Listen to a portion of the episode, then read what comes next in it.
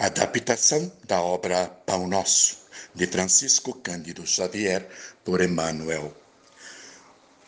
Capítulo 21 Mar Alto.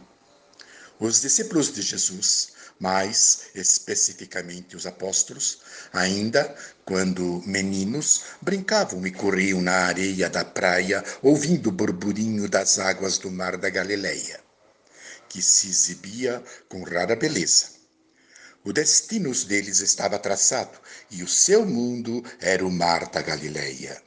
Seus, seus avós foram pescadores, seus pais eram pescadores e naturalmente eles deveriam morrer pescadores.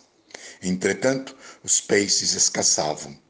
Lançar e puxar as pesadas redes do mar deixava-os abatidos, esgotados. A musculatura se ressentia depois de horas de trabalho. Suportar as rajadas de vento frio e as ondas rebeldes durante toda a noite não era para qualquer um. Às vezes não pegavam nenhum peixe.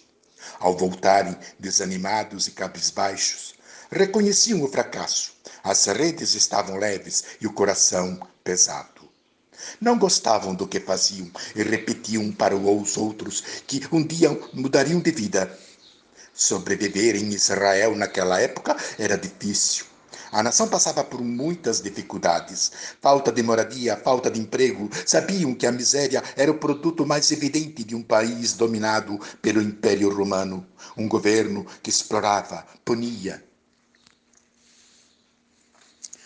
Naqueles dias, viram-se aproximar um estranho que fixou o olhar neles e, quebrando o silêncio, com voz firme e amorosa, lhes fez a proposta mais absurda do mundo.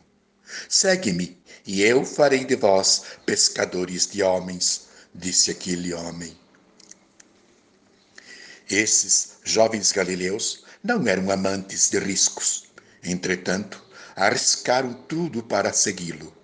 Deixaram barcos, família, o pouco que possuíam, na busca de um sonho. Havia algo de mágico, no melhor sentido do termo, no chamado daquele homem. Só depois de conhecer Jesus, Pedro sente nele autoridade divina e passou a acreditar conscientemente nele, qualquer fosse seu comando, suas ordens, suas palavras. Faze-te ao mar alto, e lançai as vossas redes para pescar, ordenou o mestre. Pedro imediatamente atirou sua rede ao mar, sem questionar, no lugar onde já havia passado a noite inteira sem nada pescar. E o resultado foi espantoso, como nos relata o Evangelho. Quantas vezes nos sentimos abandonados nas nossas dificuldades ou outras experiências humanas? Inquietantes sensações de melancolia e tristeza nos invadem a alma, choramos de saudade e de dor, renovando as amarguras próprias. Acreditamos que o destino nos reservou a taça da infinita amargura. Essas horas amargas pertencem a todas as criaturas mortais.